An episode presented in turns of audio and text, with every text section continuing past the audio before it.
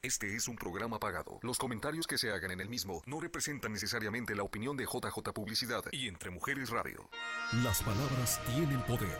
Son capaces de construir y también de destruir. Tú decides.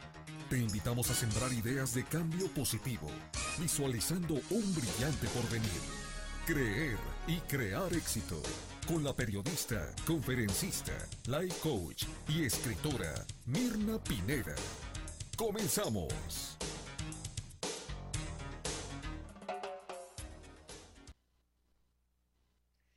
Si el chiste se burla de alguien, no es chistoso. Si la conversación pone en ridículo a alguien, pues no es amena. Nada más que nos reímos, ¿no? Y también del, cuando el chiste no es chistoso, pero hay que reírnos. Si el juego hace que alguien se sienta mal, entonces no es divertido y ya no es un juego, porque el juego es para divertirse. Soy mi Pineda, les doy la bienvenida a Creer y Crear Éxito. Hoy que, que quiero abordar un tema que ya he abordado en muchas ocasiones, nada más que ahora pues está así como que ah, literalmente en boca de todos por lo que sucedió en la ceremonia de los Óscares, que más que repetir otra vez el momento de la agresión, porque fue una agresión, creo que es importante que nos demos la oportunidad de revisar qué palabras usamos y cómo reaccionamos cuando hay situaciones donde eh, los chistes, la comedia, las bromas dejan huellas profundas en el alma, en el espíritu de las personas que nos rodean y hablan de nosotros también. Yo entiendo, porque lo he hecho, yo he jugado bromas, he sido parte de bromas, me he reído, hasta que en algún momento empecé a entender que no, no, no era lo, mejor, lo, lo, estudié, lo he estudiado, y no quiere decir que no cometa errores, quiere decir que por lo menos se abre un poquito la conciencia de cuál es el poder que tienen las palabras. Eh, se ha hablado mucho, sobre todo en términos de violencia doméstica, de el, del trauma emocional no el trauma físico, sino los, golpes físicos, los moretones, las cortaduras, las heridas. Se habla mucho, también se empezó a hablar de esto hace apenas algunas décadas, del que el trauma emocional en las personas que han vivido de eh, violencia dentro de sus hogares, eh, el que queda más profundo es el que deriva de los golpes emocionales, los golpes que quedan como improntas en el alma y que se le sigue dando vueltas y vueltas y vueltas, porque la herida física eh, puede llegar a sanar, sin embargo la herida emocional tarda más tiempo, tiene más impacto. Entonces, cuando nosotros usamos un lenguaje que, creemos que es chistoso y divertido y que la gente se ríe de nuestras bromas y somos populares y entonces empezamos a hacer todavía eh, más acopio de estas bromas y de ridiculizar y de usar la ironía y el sarcasmo eh, para eh, ser chistosos, para ser el centro de la atención, para que la gente nos quiera. Ojo ahí, ¿sí? Porque cuando se hace es precisamente que estamos en esa búsqueda de aprobación, de que alguien nos quiere, nos diga, ay, qué divertida eres, qué chistosa eres, me encanta, me divierto tanto cuando tú estás, me río mucho, pero no profundizamos en el hecho de de qué nos estamos riendo o de quién nos estamos riendo. Y en muchas ocasiones, y esto es parte de lo que dicen, no, no lo digo yo, ¿ok? Yo he estado leyendo un montón a raíz de lo del suceso del Día de los Óscares entre los dos eh, eh, actores y presentadores y comediantes ambos, eh, de Will Smith y, Chris Rock. Em, que no voy a hacer una justificación y, creo que lo que los dos hicieron está mal. sin embargo, no me toca a mí poner alguna, ah, algún calificativo en ellos. Va a haber consecuencias, va a haber sanciones Aquí el asunto es que si este episodio nos sirve para aprender a expresarnos de diferente manera, pues tomémoslo así, como una enseñanza, como una lección y como un aprendizaje. Los lingüistas, los psicólogos, los filósofos en términos de análisis del lenguaje eh, han hablado por mucho tiempo sobre el impacto de las palabras. Yo le llamo la fuerza de las palabras o las palabras tienen poder. Y esto lo he conversado con ustedes en muchas ocasiones, lo he escrito en artículos, en revistas, en periódicos, eh, es parte de, los libros que he publicado y que voy a seguir publicando, porque las palabras tienen el poder de transformar vidas, y empezando por la nuestra. Entonces, en la medida en que nosotros seamos conscientes, y consciente quiere decir que nos damos cuenta de que las palabras que estamos utilizando pueden servir para empoderar a quienes están alrededor y por lo tanto empoderarnos a nosotros, a lo mejor hay un clic. En muchas ocasiones les he dicho que las groserías, las palabras altisonantes, los comparativos tienen repercusiones en el estima de las personas que nos rodean eh, y sobre todo en nosotros. El que nosotros le digamos a nuestros hijos, este, ay, eres un menso, este, un inútil, bueno para nada. A mí me lo dijeron. A mí me lo dijeron cuando, cuando era niña y, y, yo me cuestionaba, eso no decía nada, porque ya saben, o sea, ¿cómo le vas a decir a tu papá? Y le vas a contestar, porque, y, yo era bien contestona, yo sí, sí era de las que contestaba, ¿y por qué? ¿Y para qué? Y yo estaba así siempre peleándome, ¿no? Porque recibía esos estímulos, esas palabras que no son nada eh, agradables y que para algunos niños pueden ser esa parte de la formación del carácter de no me dejo y pongo el puño, pero para otros es de total sometimiento, porque estamos formando como padres el carácter de nuestros hijos, el temperamento ya viene ahí en el empaque. ¿Ok? Em, gracias, Marta. me manda un mensaje, Marta. entonces, creo que es importante que esta experiencia que estamos viviendo a, nivel global nos ayude y, que es muy interesante porque, porque cuando el, presidente en ese entonces, Trump, eh, se burló, se burló de muchas formas, pero se burló de una persona que, que tiene, eh, que es parapléjico, hubo críticas y hubo, o sea, ofensas y demás y no pasó nada. Ahora parece que va a pasar algo porque fue una agresión física, ¿sí? Pero las agresiones verbales tienen un impacto enorme a nivel emocional, incluso por encima de los golpes, porque Chris Rock, el golpe, el impacto del, golpe se le diluyó en, eh, minutos después o una hora después, no sé cuánto tiempo. Pero el impacto emocional de haber recibido ese golpe eh, el impacto de Jada, el impacto emocional del mismo Will Smith, ahí están, ahí están. Y eh, es tan importante que aprendamos a utilizar mejor las palabras. Hace unos días una persona me dijo, eh, envié yo un texto para ser revisado, porque me gusta escribir cuentos. Y en el cuento venían algunas palabras altisonantes, ¿no? Y entonces me contestó, ay, mira, ya no sabía que tú decías palabras groseras. Claro que me las sé, pero yo elijo utilizarlas cuando quiero utilizarlas. No las ando escupiendo por todos lados.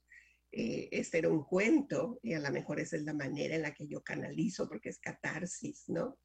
Eh, canalizo esas emociones pero no para decírselas a alguien, sino para hacer una escritura creativa. No quiere decir que no me las sepa, no quiere decir que no las haya usado. Eh, hace tiempo yo les comenté, si no lo habían visto, les comenté que eh, alguna vez mi hija, cuando estaba chiquita, mi hija menor, me dijo, mamá, ¿qué quiere decir chingao? Tingao, tingao, tingao, porque la conté. Y entonces yo, ¡Ah! ¿qué es eso? O sea, ¿quién te dijo esa palabra tan fea? Tendría ella unos 7, 8 años, ¿no? Y me dijo, tú, y yo, ay, ay, tengo. yo no me había dado cuenta de la cantidad de veces que la usaba. Y aunque la disfrazaba poniéndole una T en lugar de una Che, finalmente era el mismo origen, ¿sí? Y era una queja, y era una frustración, y era un... Y entonces yo le dije, ¿sabes qué? Tienes toda la razón. Le dije, es una mala palabra. Le dije, es una mala palabra que usamos con mucha frecuencia algunas personas en, México, no todas, pero algunas, Em, y qué bueno que me dijiste porque es algo que debo de cambiar. En ese momento empecé a ser consciente. Cuando alguien me dijo, en este caso mi hija, me dijo que era una palabra que yo usaba mucho y yo la usaba cotidianamente y no me había dado cuenta. Entonces elegí escoger otra palabra o no decirla, ¿sí? Porque luego las mamás las disfrazamos, pero le dejamos el mismo, el mismo tono, la misma fuerza, porque no solo es la palabra, lo que dice la palabra, sino la forma en la que se dice, la forma en la que se expresa. Entonces, a, partir de ese entonces no la uso. No quiere decir que no use de vez en cuando que me frustro, además digo, ah, ¿dónde salen sapos y ranas de mi boca? Sí, sí salen, ¿sí? Pero sé con quién lo puedo hacer, eh, cuándo lo puedo hacer. A veces sí, totalmente se me salen, sí, porque andamos en piloto automático y somos inconscientes y, y la soltamos.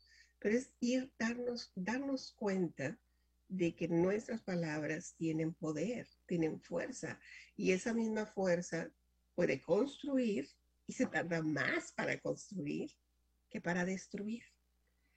Y el ejemplo tan sencillo de, de esto que les acabo de decir es, ¿cuánto tiempo toma construir un edificio o construir una casa? Meses. Pueden ser meses o años, dependerá del presupuesto. ¿Y cuánto tiempo toma destruir esa casa? Minutos, horas. Llega un bulldozer con una bola, ¡pum! Le ponen explosivos, ¡pum! y se destruye. Las palabras toman más tiempo, más repetición, más amor, más compasión para construir que para destruir. Y por eso es tan importante que usemos, que seamos capaces de escoger de todo ese abanico de palabras las que ayuden a construir y en lugar de destruir. Y el asunto aquí es que cuando se disfrazan con, ay, era una broma, te enojes, aguanta, ¿a poco no aguantas? No aguanta nada, ¿no? ¿Cuántas veces lo vimos eso? Uy, no aguanta nada, o sea, ay, qué delicada, qué delicada tiene la piel. O sea, ahora resulta que somos los malos cuando no aguantamos, cuando ponemos un freno. Pues hay que empezar a hacerlo. Si no lo habían hecho, no, no tenemos por qué aguantar. No, no tenemos por qué ser objeto de burlas, porque eso es bullying, es una forma de abuso. Y eh, esto tiene connotaciones eh, muy, muy profundas en, los sentimientos, en las emociones, en, la forma de ser de niños, adultos y adultos mayores. Porque toda, todo esa cúmulo se va guardando, ese cúmulo de emociones se va guardando en nuestro ser, está almacenado en alguna parte del subconsciente. Ahí está. Y de repente sale, ¿sí? Y entonces hay gente que dice, ¿cómo? ¿Por qué no me habías dicho antes que te molestaba? Pues hasta que me llegó el agua a los aparejos, decimos en México.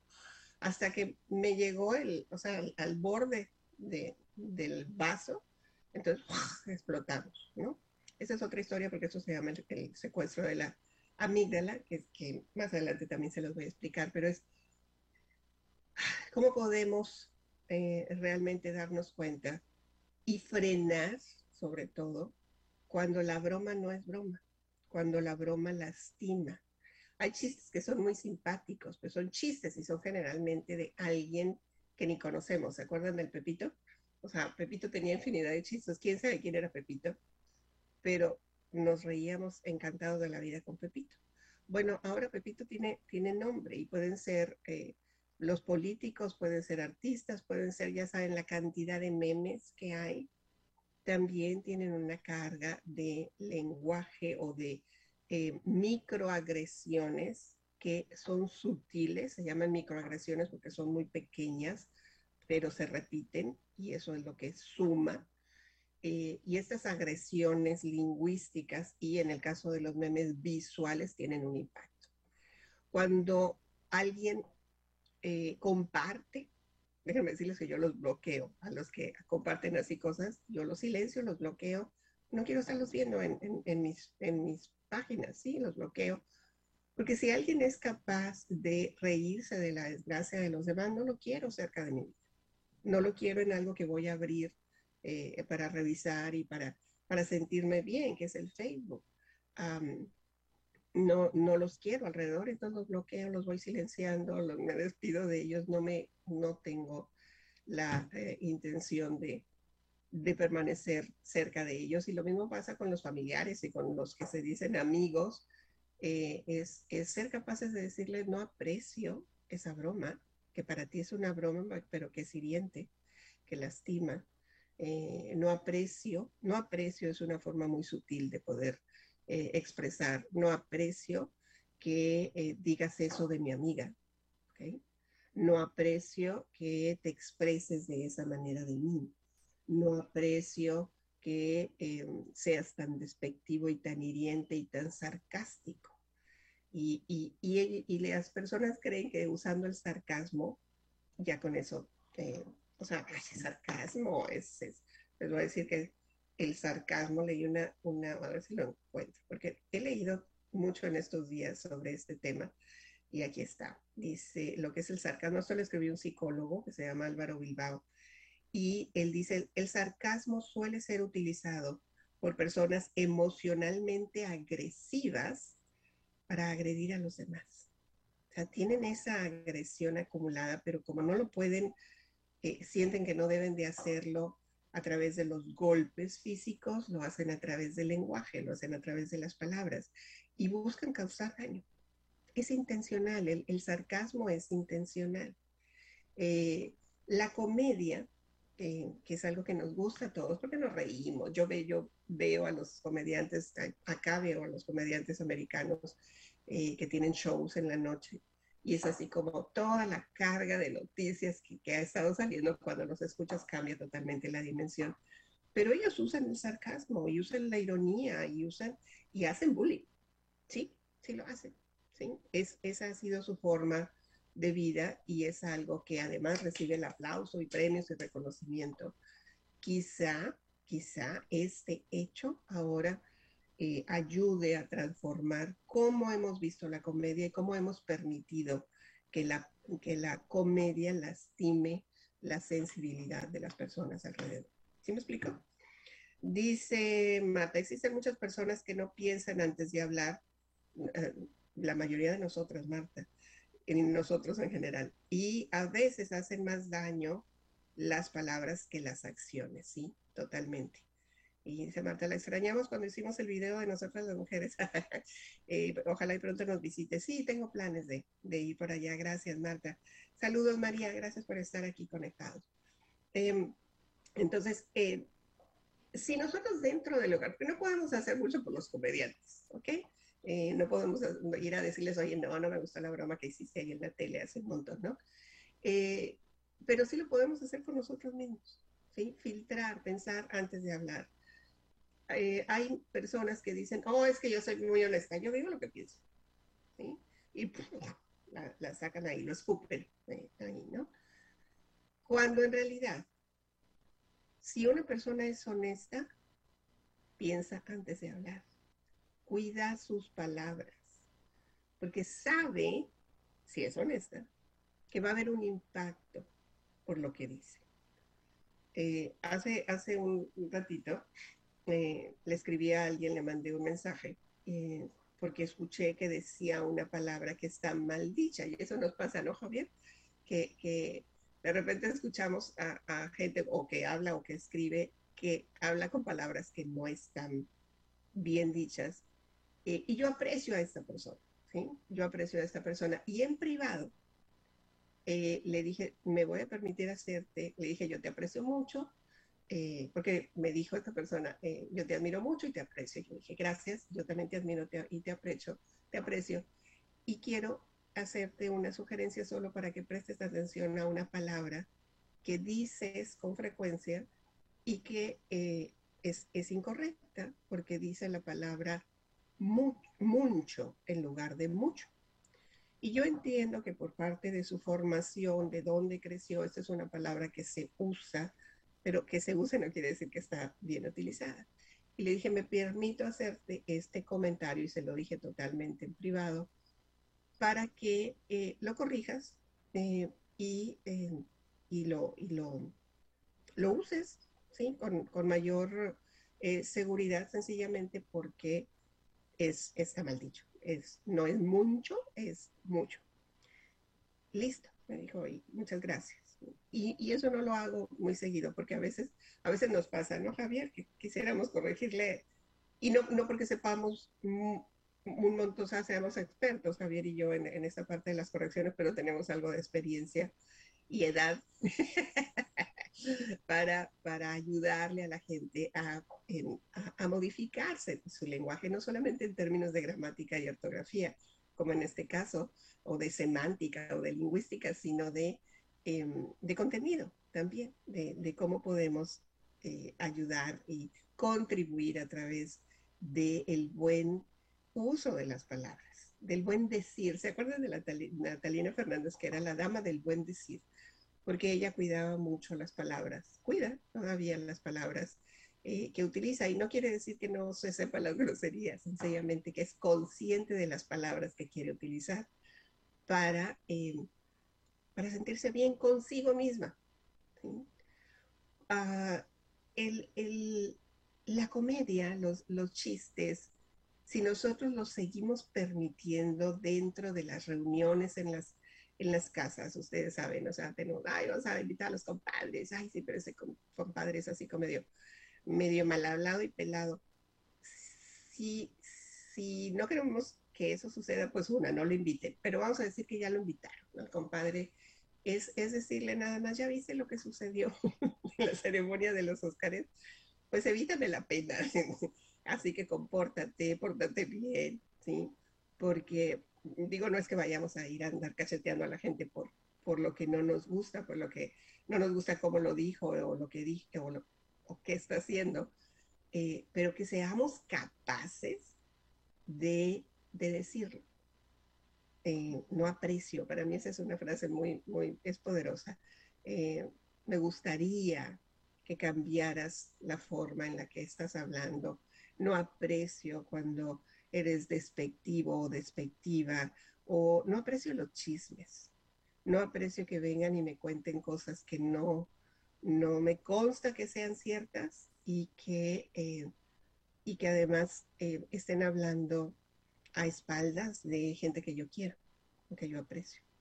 Esa es una buena manera de terminar con el chisme, ¿sí? No aprecio, porque cuando es a poco, dime, platícame qué pasó, pues somos parte del problema. Eh, por más que la plática esté sabrosa en ese momento, ¿no? Entonces, esa, esas son solamente algunas em, ideas y sugerencias, porque hay violencia lingüística, existe la violencia lingüística y ocasiona un daño terrible. ¿Cuál, ¿Cómo fuimos formados en esa violencia lingüística? Pues desde que estábamos chiquitos, ¿sí? Mensa, em, bruta, eh, patas de trapo, esa no me decían a mí, pero me decían flaca, tilica, eh, espátula, em, todas esas comparaciones, o eh, tu hermana es mejor que tú, tu hermana baila más bonito, sí, sí bailaba más bonito mi hermana que yo. Eh, cosas que, que yo escucho además de la, de la gente que la gente me comparte. Hay una hay una historia que tengo en el libro que estoy escribiendo de alguien que en alguna de las participaciones en los talleres eh, que yo imparto, me, hablando del poder de las palabras, me dijo, ay, no, dijo, yo no creo eso, porque yo siempre le digo a mi, a mi, que creo que era la nieta, a mi nieta le digo mi linda cagadita, pero se lo digo con mucho amor. Nada más dejen que pase el tiempo y que la niña se entere qué quiere decir linda, cagadita, a ver si le hace igual de gracia. Cuando los niños son pequeños, por supuesto que no entienden qué les están diciendo, ¿sí? Escuchan la vibración de la voz y cuando se lo dicen así tan lindo, mi cagadita, pues no se oye grosero, ¿no? ¿Sí? No hay esa carga emocional. Pero cuando eh, la niña crezca y entienda que es una cagadita, y, no, y no tengo por qué esconderla en que le pongan un bip, porque el cagadita es una palabra normal, ni, grosería es. Hay un impacto. O sea, ¿por qué, ¿por qué mi abuela me dice cagadita? Y yo le explicaba a ella, Ah, porque me dijo, no, a mis hijos también yo les decía sí, cerotitos, porque es una palabra que se usa mucho en Sonora, cerote, ¿no? Quiere decir caca, básicamente. Eh, y, ella decía, pero es que así les dije a mis hijos siempre, mi cerote, mi cagadita, mi caquita, eh, y, no, no, no, no hay, no, ellos no se traumaron. Yo no estaba hablando con los hijos, así que no tengo ni idea. Estaba hablando con una persona que cree que al usar esas palabras eh, no pasa nada, no pasa nada.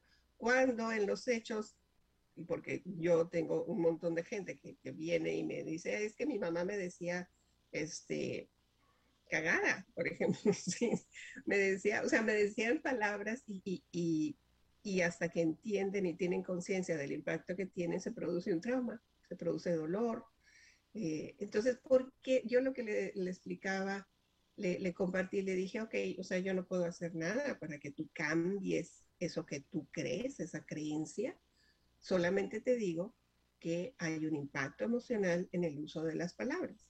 Y que considerando que nuestro idioma, el español, es tan rico y tan variado, ¿para qué escoger palabras que, que tienen una connotación, que tienen un significado peyorativo o denigrante, en este caso la caca, eh, en lugar de decirle mi amor, mi estrella, mi dulzura, mi... o sea, cualquier otra palabra, mi regalito de Dios, o sea, habiendo tan hermoso vocabulario, ¿por qué escoger palabras que estén ligadas a, una emoción que no es positiva? Porque además escogemos, escogemos las palabras que queremos decir. Eh, vocabulario muy amplio. Ok, reconocerlo en la primera parte. Muy bien, o sea, no lo tengo, entonces lee léete autores de poesía, escoge la poesía, lee autores que tienen un, mujeres y hombres que tienen eh, un, un, vocabulario mucho más amplio, porque de eso podemos aprender.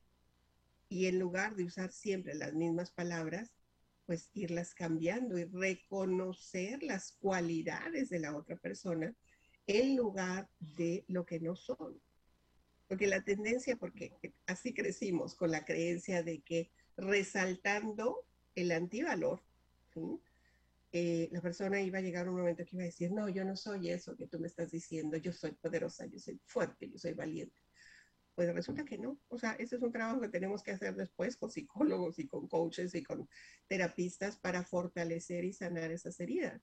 Porque lo que recibimos por lo general son, eh, son, es violencia lingüística.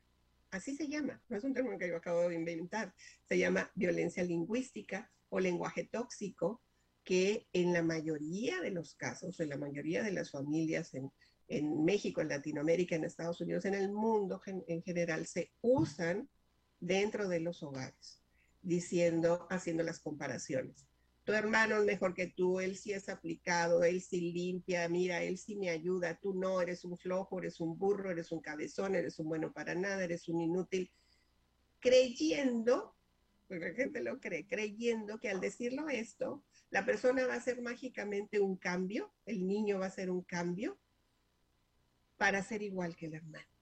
Cuando lo que en realidad sucede es que hay un impacto a nivel emocional y hay un rechazo y hay un resentimiento y esto se va fortaleciendo con el paso de los años porque esto se va acumulando y se forman lo que se llaman improntas o traumas y después pues ahí andamos pidiendo ayuda para solucionar estos conflictos emocionales porque, porque venimos escuchando esa, esa violencia lingüística o ese lenguaje tóxico desde que estamos pequeños.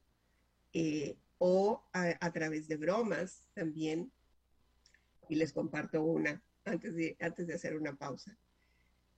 Yo tengo dos tías por el lado de mi papá, que a ver, no sé si me están escuchando ahí las primas, pero tengo dos tías que son las hermanas de mi papá, una de ellas ya falleció, que son súper bromistas. La que ya falleció era súper bromista y la otra también, o sea, y se hacían eh, una tras la otra. Bueno, ellas no lo saben, pero a mí me traumaron y también a mis hermanos, porque, por ejemplo, a mí me decían, yo tenía la nariz eh, chata eh, desde chiquita, y era como un cuadrito, luego me lo operé, parte del trauma, ¿sí?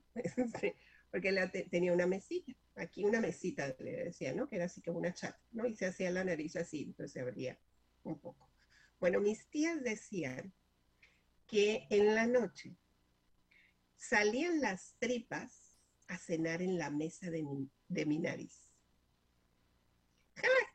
se reía, ¿no? ¿Sí?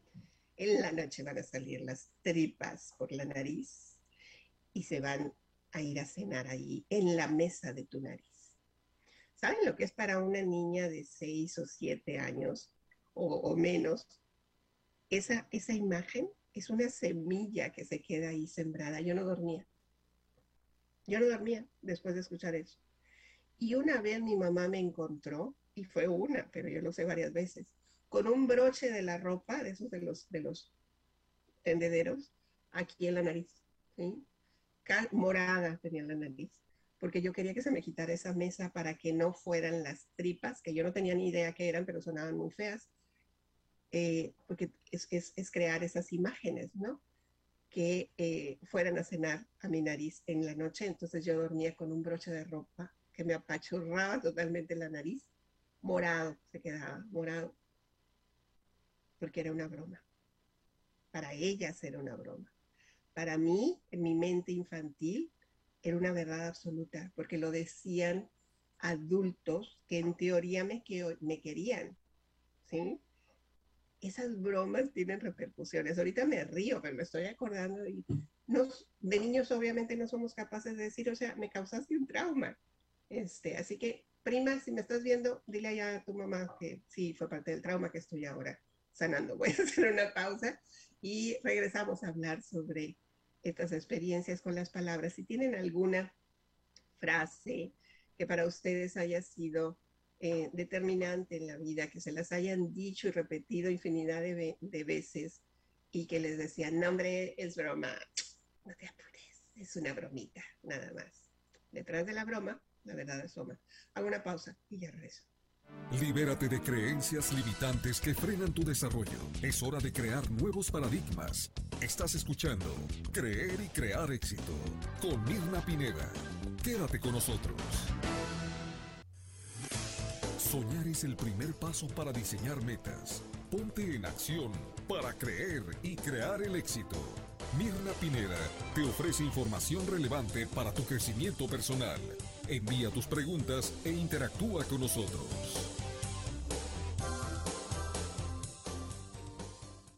Hay que echarnos un clavado en esta memoria, memoria emocional, memoria colectiva, memoria social, pero memoria personal sobre todo, para, em, para averiguar, o sea, cuáles fueron esas em, frases, esas ideas, esos paradigmas. Eso es un paradigma. Cuando ustedes escuchen que yo digo, eh, eh, hay que cambiar los paradigmas, es porque hay que cambiar las creencias, hay que cuestionar las creencias.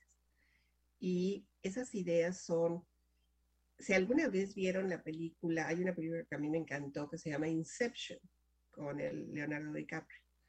Eh, en la trama de, que lo centra es, es, es buenísima, los efectos son extraordinarios, pero habla básicamente de cómo una idea que es sembrada en la mente de alguien puede hacer un cambio y transformar toda su realidad.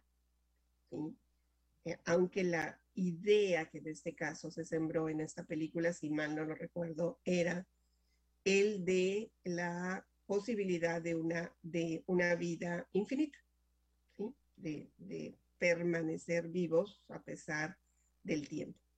Y hay una escena ahí de un intento de suicidio, no les voy a dar todos los, los detalles, es una muy buena película, pero que básicamente habla de esto, de cómo hay un poder enorme cuando se inserta una idea en la mente y cómo esta idea puede afectar todas, todo nuestro ser, toda nuestra condición humana, cuando esta idea es eh, acariciada, mimada, cultivada, es una idea que se siembra y que nosotros la vamos llenando, eh, de, cultivando todo alrededor y aflora.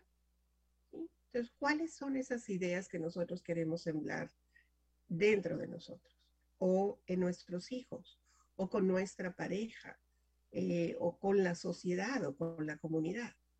Queremos eh, que sean ideas de transformación, de poder, de cambio, de, solidaridad, de amor, de, de apapacho, o queremos que sean ideas de odio, de discriminación, de, em, de guerra.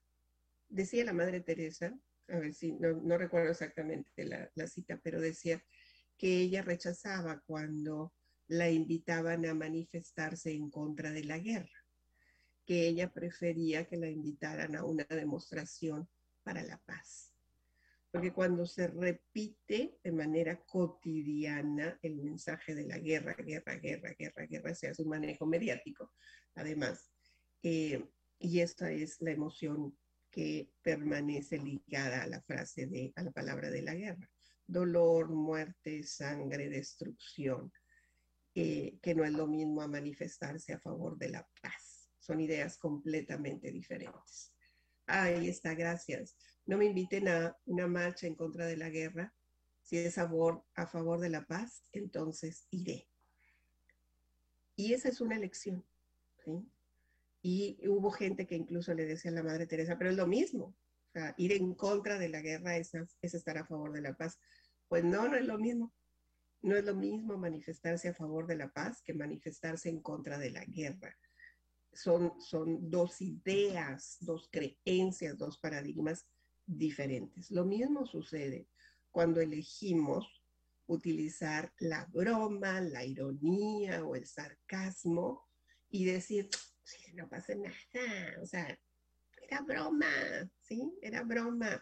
Y, por eso son tan peligrosos eh, eh, las, todos los retos y las bromas que hay en redes sociales, particularmente en TikTok, donde eh, sobre todo los estudiantes, los, los, adolescentes, les hacen bromas, ¿sí? Bromas que en algunos casos han acabado con la vida de, de las personas o han, eh, las han llevado al hospital o han quedado incluso sin movilidad porque le metieron zancadilla este, y lo filmaron y lo subieron, porque ja, ja, ja, qué risa me da que se caigan, ¿no?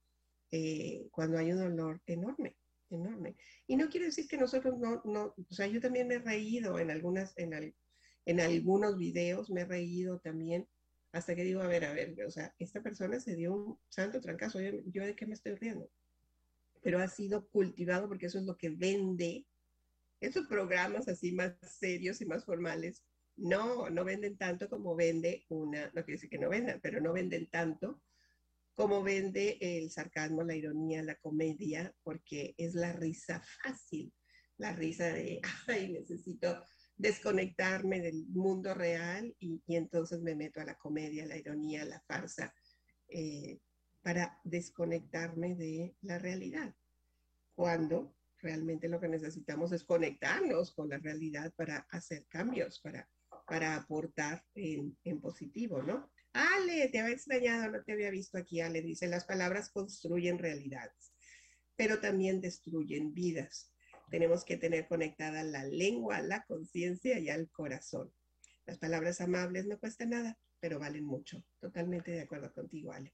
Eh, y me encanta que lo, que lo entiendas porque, em, y que lo apliques, porque entenderlo es una cosa, o sea, yo puedo leerlo, yo leo un montón de frases muy lindas, pero si no las aplico en la vida, pues diokis, diokis totalmente. Eh, el asunto es cómo las voy a aplicar y es empezar a tratarme bien. Todo empieza con, con, nosotros, ¿eh? Porque nosotros, la mayoría de nosotros queremos hacer cambios eh, hacia afuera con los demás y el primer paso es hacer cambios con nosotros mismos. ¿Cómo los em, podemos empezar a hacer? Hay un ejercicio que a mí me encanta, que es duro, es intenso, pero que es de mucho valor. Y es pararte frente al espejo, a ver si lo acepta, ¿sí? Pararse frente al espejo cuando te vas a meter a bañar, antes de que abres la regadera, o sea, no estés dejando tirar el agua, ¿no? Abres la regadera, te quitas toda la ropa, te ves frente al espejo y te dices palabras amorosas Porque la tendencia es que cuando te ves en el espejo, empezamos a nivel subconsciente y es rapidísimo. ¡Ay, a la lonja! ¡Ay, la cana! ¡Ay, la arruga! Mira nada más aquí la celulitis. no. Y la mayoría no se quiere ni ver si no se ve en el espejo porque lo que ve no le gusta. Si no nos gusta lo que somos, imagínense cómo vamos a andar por la vida eh, tratando de reconocer a los demás, pues no va a funcionar. Primero tiene que haber una autoaceptación, un aprecio, un cariño por nosotros mismos para poder llevarlo hacia los demás. Entonces, esa es la asignación de, este programa el día de hoy. Es una tarea, es una, asignación, no están obligados a hacerla, por supuesto, ni voy a andar detrás de ustedes como sus mamás. Y ahí hiciste la tarea, es un ejercicio, es un ejercicio que es muy poderoso eh, este es una de las sugerencias que hace Louis Hay en, todos sus libros, pero particularmente en el de Usted puede sanar su vida. Y es el de vernos a nosotros mismos con amor, con aprecio, con reconocimiento, con gratitud frente al espejo. En lugar de estarnos criticando y juzgando por lo que no somos, apreciar, valorar, querer ese cuerpo, porque es el único que tenemos. ¿sí? es el único que tenemos. ¿Que podemos transformarlo? Sí. ¿Que podemos transformar la mente? Sí. ¿Que podemos transformar los resultados? Por supuesto que sí. Pero en principio aceptando lo que somos frente al espejo. Es una, es una práctica. Si nosotros nos logramos apreciar y decir palabras de aprecio a nosotros mismos, te quiero, te amo, eres especial, me gusta cómo te ves, eh, me encanta ese color, se te ve de maravilla ya cuando estén vestidos. Cuando no estén vestidos, cuando estén ahí bichis, cuando estén así sin, sin prendas de vestir, gracias por este cuerpo maravilloso que tengo, gracias por este instrumento. Eh, te prometo cuidarte, fortalecerte, hacer ejercicio, nutrirte, te quiero, te amo. Y ya, y ya sé que hay algunos que están diciendo, ay, esta está loca, ¿no? Son ejercicios para fortalecer el estima, y ayudar y colaborar en la salud mental de todos y cada uno de nosotros. Si nosotros somos capaces de hacerlo con nosotros mismos, es pan comido que podemos tratar a las personas que están alrededor con ese mismo respeto, con esa misma integridad, con ese mismo reconocimiento y amor, porque la mayoría de las veces lo hacemos hacia afuera, pero no lo hacemos hacia adentro. ¿sí? Hay, una, hay una desconexión ahí. Si nosotros eh, repetimos constantemente frases o palabras de amor, de gratitud, de reconocimiento, estamos aportando al bienestar en lugar de estar aportando al malestar. Todo está mal, todo está caro, mira nada más, la vida es cruel, dura. ¿Cuál es el aporte que estamos aportando? Y eh, en el caso de, de, las personas que son sarcásticas y que son irónicas, y si nos llega a molestar, y, que estén hablando mal de otras personas, chismosas, ¿no? ser capaces de decirle, no aprecio lo que estás diciendo. Eh, si vas a hablar mal de esa persona que yo aprecio, eh, no tengo nada que hacer aquí. Ay, es que voy a quedar sin amigos. Pues, ¿qué clases de amigos son, los que tienes? Escoge. Es, es, aprender a escoger las amistades, es aprender a, a sentirnos bien con personas que aportan positivamente a nuestra vida, no que hacen bulto no que están ahí nada más para, para pasarla bien o para aprovecharse de las circunstancias, hay que ser selectivos. Y eso incluye eh, familiares, incluye compañeros, compañeros de trabajo. O sea, si no aportan en positivo a mi vida, bye bye, ¿sí? Que se alejen. Los alejo de mi vida, los alejo de, del, del, del entorno en el que me rodeo, no los necesito.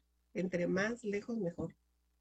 Porque y así ni me entero de lo que están diciendo. Y sí, se incluye a la familia, se incluye a, parientes ahí que no aportan, que están en el chisme, que están viendo a ver qué sacan.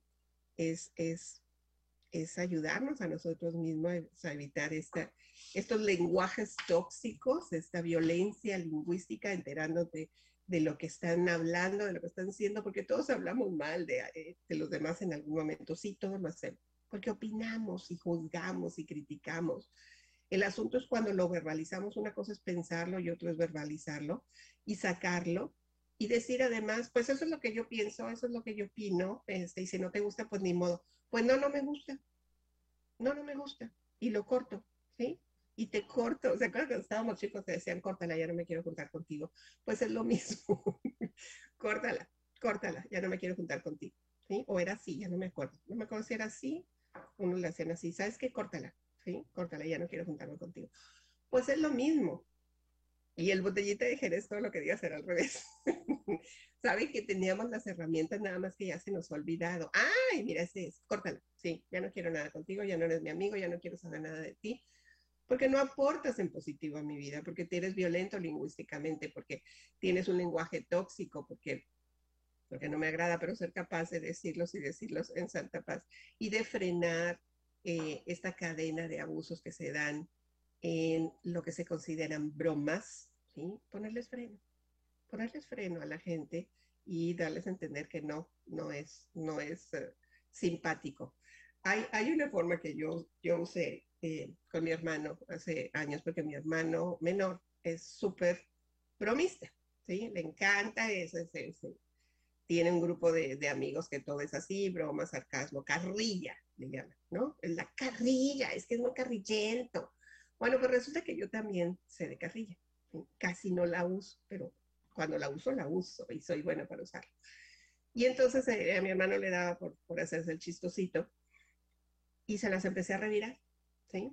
Empecé a chum, se la, reviraba, porque me la sé, no quiere decir que no las, no las sé hacerlo, ¿sí? Chum, se la reviraba. Y entonces llegó un momento que dijo, ay, eso ya es bullying. sí, ahora ya se sintió afectado porque, porque yo se las reviraba y, le empezamos a poner apodos ahí en la familia y pues ya no le gustó porque tradicionalmente él es el que hacía la carrilla, él es el que ponía los apodos, es el que, el que se hacía el chistosito, el clown class, ¿no? El, payasito de la clase, eh, el class clown. Hasta que, o sea, fue una forma de parar. Tú dices broma, yo también me la sé. Entonces vamos aquí a un agarre, a ver, a ver quién da más. Y lo que hicimos fue que los dos empezamos a bajar bastante. Eh, al punto que ya ahorita no, no, no los decimos, eh, porque había que frenar ese, esa cascada que para los que hacen la carrilla no pasa nada, pero sí pasa, porque son esas semillitas que quedan ahí.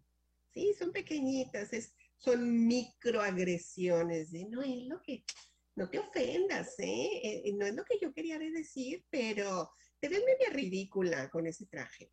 Eh, ese peinado como que no te va, o sea, me gusta más, lo que a ti te gusta es asunto tuyo, lo que yo elija ponerme es asunto mío. Si lo traigo puesto es porque a mí me gusta, no para agradarte a ti, ¿ok?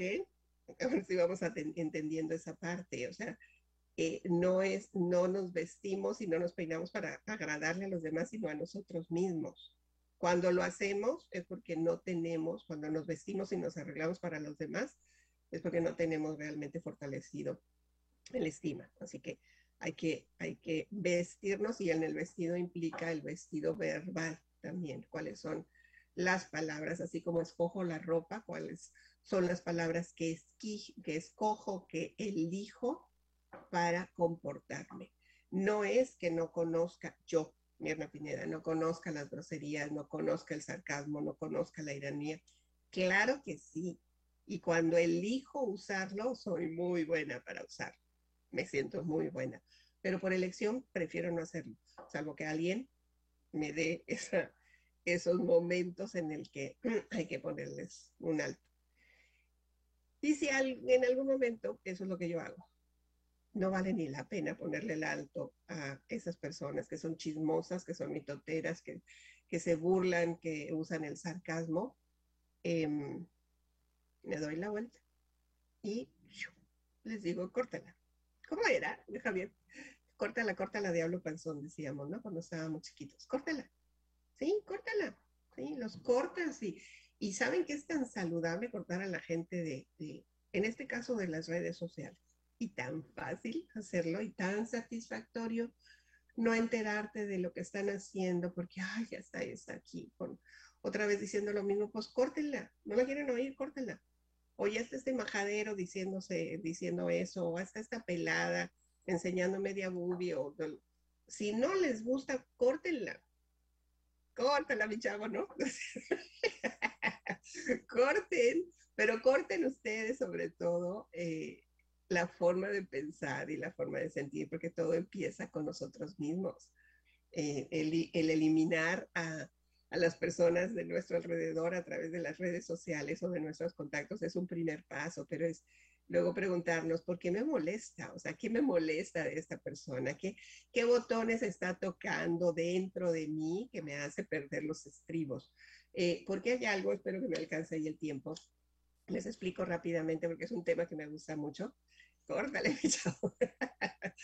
Ah, es un tema que me gusta mucho, es un área de la psicología que me encanta, que es un término que acuñó el psicólogo Daniel Goldman en el libro de inteligencia emocional, que es uno de los libros que más me han gustado en el tema de desarrollo humano. Es un libro de este vuelo, ¿ok? Pero es profundo, es, es lleno de análisis, de investigación y una de las aportaciones de, de Daniel Goldman en el tema de la inteligencia emocional habla de lo que se conoce como el secuestro de la amígdala, que fue básicamente lo que le pasó al Will Smith. ¿sí? Pero no nada más a él, o sea, toda la gente que pierde los estribos, que se sale de control, que escupe groserías y, y explota y, dice un montón de tonterías y luego es así como, híjole, ¿qué hice? ¿No? Hay unos que se arrepienten, pero otros que no. Entonces, no, no, no, pues tú me provocas, ¿no? Cuando hay esa pérdida de conexión a nivel mental y nos dejamos arrastrar por lo que está eh, sucediendo, por un estímulo que sucedió, es porque la amígdala, que ahí la están viendo en pantalla, es una pequeña glándula que está en nuestro cerebro y está así como muy cobijadita, ¿no? Y forma parte del neocórtex, que según los psicólogos es lo que nos ayuda a, eh, a la conciencia, es, la conciencia básicamente, es como un filtro, ¿no? Y, eh, y está en la, en la, en, en áreas así. Les estoy hablando de cosas muy pequeñas, aunque la almendra, perdón, la la dice que tiene forma de almendra, es el tamaño de la almendra. Cuando viene un estímulo externo, si una situación eh, desconocida, algo que nos y sentimos esa descarga en principio en el estómago, eh, porque el estómago es el segundo cerebro, hay un montón de conexiones neuronales en el cerebro, y viene esa sensación, en principio se originó ahí, ¿sí? Ahí en el, en el neocórtex.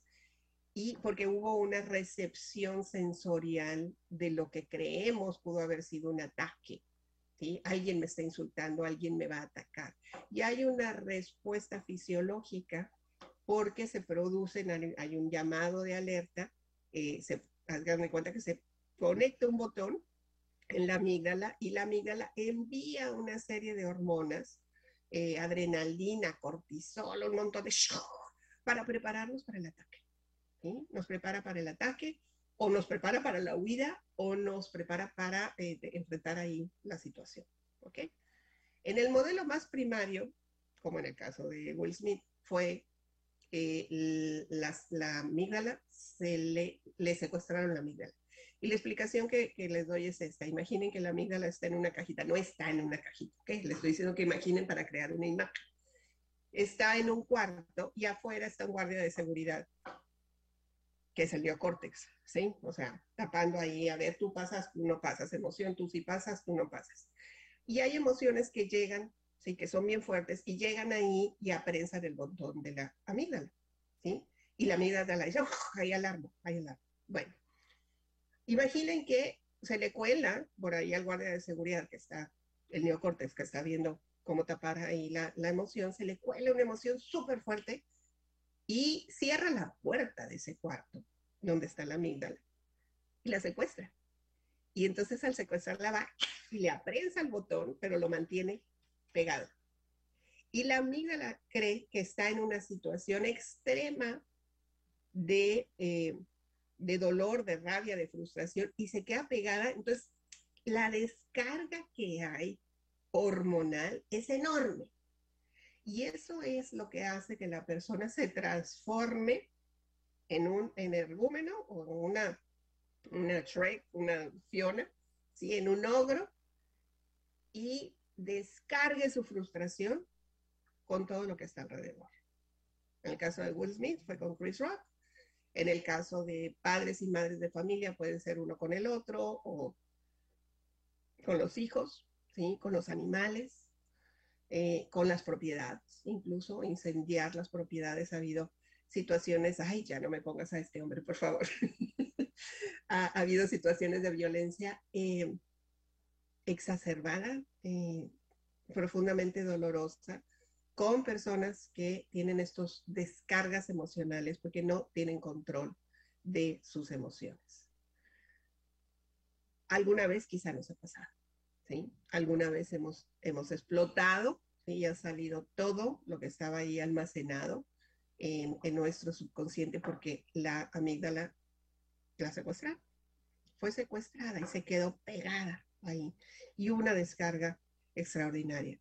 Los crímenes eh, eh, Daniel Goldman hizo un análisis, hizo una investigación de los crímenes más violentos, donde personas han resultado acuchilladas infinidad de veces, este, donde se producen situaciones terribles en, el tema de, criminalidad, em, han sucedido cuando hay esta descarga que ensellece a las personas y no hay conexión con el neocorte es una respuesta neurofísica.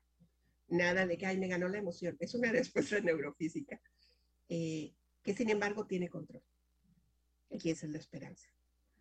¿Cómo podemos enfrentar situaciones, antes de terminar este programa, cómo podemos enfrentar estas situaciones cuando estamos en un nivel de estrés extremo y sentimos en el cuerpo esa descarga eléctrica que viene acompañada de eh, descargas químicas internas? Respirando. Respirando, contando hasta seis. Seis y exhalamos. Porque al inhalar de manera consciente, llevamos oxígeno a la sangre y eso hace que la puerta del el neocórtex pueda filtrar y pueda contener más bien esas em, descargas emocionales que pueden llevarnos a cometer actos de abuso, violencia, eh, que tienen consecuencias para los demás y para nosotros mismos. Sí hay formas de salir adelante. Mi sugerencia es que busquen en Google esta eh, información sobre el secuestro de la amígdala eh, está en el libro de Inteligencia Emocional de Daniel Goldman y que lean además sobre inteligencia emocional, porque podemos ser muy inteligentes en términos de títulos académicos y premios y reconocimientos. Los míos todos están en una caja en el garage. Em, pero si no sabemos maniobrar nuestras emociones, realmente pecamos de ser inválidos emocionales, porque somos presas de eh, el arranque de nuestras emociones, que ya vimos y seguimos viendo que eso prevalece en estos momentos. Estamos hipersensibles, hay muchas situaciones a nuestro alrededor que no podemos controlar, pero lo único que sí podemos controlar es la forma en la que nos queremos comportar, elegir cuáles emociones queremos expresar. ¿Okay? Sonia Pineda les doy las gracias por haberse enlazado en este espacio de creer y crear éxito les espero la próxima semana. Hasta la próxima. Abre la mente a nuevas posibilidades de desarrollo. La herramienta más poderosa de transformación personal es tu mente. Cuando tú cambias, cambia todo a tu alrededor. Es tiempo de cambiar y actuar para creer y crear el éxito que mereces. Agradecemos profundamente tu compañía. Mirna Pineda desea acompañar tu proceso para creer y crear el éxito. Te esperamos la próxima semana, aquí por entremujeresradio.net.